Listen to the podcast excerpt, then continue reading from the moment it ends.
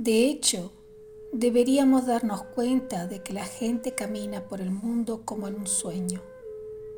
Vemos gente en las calles caminando con la cabeza ocupada en pensamientos, preocupaciones, algunos incluso hablando solos.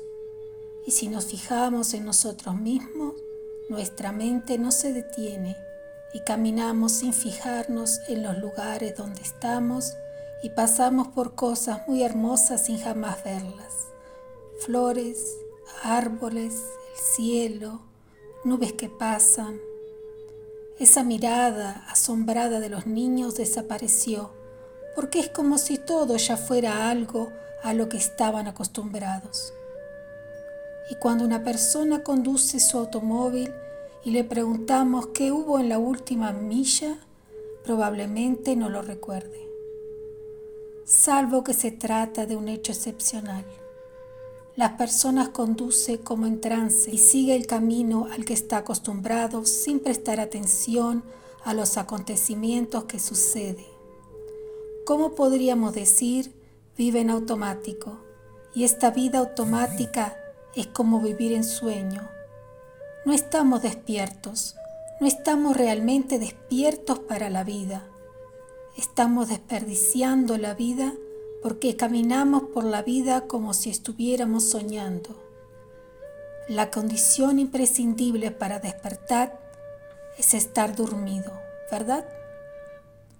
Buda se dio cuenta de que estaba viviendo una vida sin sentido cuando comprendió que todo, todo termina en vejez, enfermedad y muerte, como sucede con todos nosotros. Entonces, cuando salió de su palacio y fue a intentar solucionar el problema de la vida, estaba sufriendo lo que llamamos angustia existencial. ¿Cuál es el sentido de la vida? ¿Por qué vivo así? Me levanto todos los días Voy a trabajar y gano dinero, vuelvo. Al final del mes pago las facturas, al día siguiente las facturas empiezan a correr nuevamente. Y voy a trabajar para pagar y tengo miedo de perder mi trabajo o perder mis ingresos o que la inflación se coma mis ingresos y tendré más y más dificultades. Eso es lo que pensamos. La pregunta de Buda es, ¿Es este el significado de la vida? Vivo para trabajar, ganar dinero, pagar las cuentas, etc.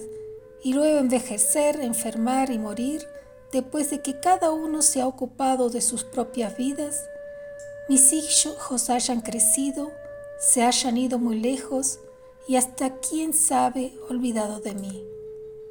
¿No es así como pensamos? Y la pregunta de Buda es, ¿Es esto la vida? ¿Es este el significado de vivir? Entonces sale y busca durante seis años desesperadamente, yendo de maestro en maestro, practicando ayuno, meditación, mortificación, todo lo que le dijeron que hiciera para intentar comprender este significado.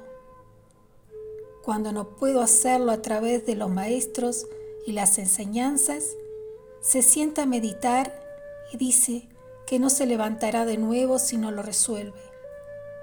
Y después de días de estar sentado, de repente se despierta. Cuando ve aparecer la estrella de la mañana en el cielo al amanecer, tiene una iluminación repentina. Y esta aclaración culmina en este despertar, pero en realidad fue trabajo durante años. Este despertar que muchas veces llamamos iluminación en Occidente es despertar de lo que le hace convertirse en Buda, el despierto. Y responde a la pregunta cuando alguien le dice, ¿quién eres? ¿Eres un profeta? Él dijo, no. ¿Es un enviado? No. ¿Es una deidad? No. ¿Quién eres entonces? Y él dijo, estoy despierto soy un hombre que ha despertado. Eso es lo que intenta decir, ¿verdad? Y si Él despertó, nosotros podemos despertar. Nosotros podemos despertar porque tenemos la condición fundamental de despertar, porque tenemos la condición fundamental de despertar de estar durmiendo. Por lo tanto, este despertar es dejar el sueño y darnos cuenta de que nuestra verdadera naturaleza es el sentido de la vida. Gensho Roshi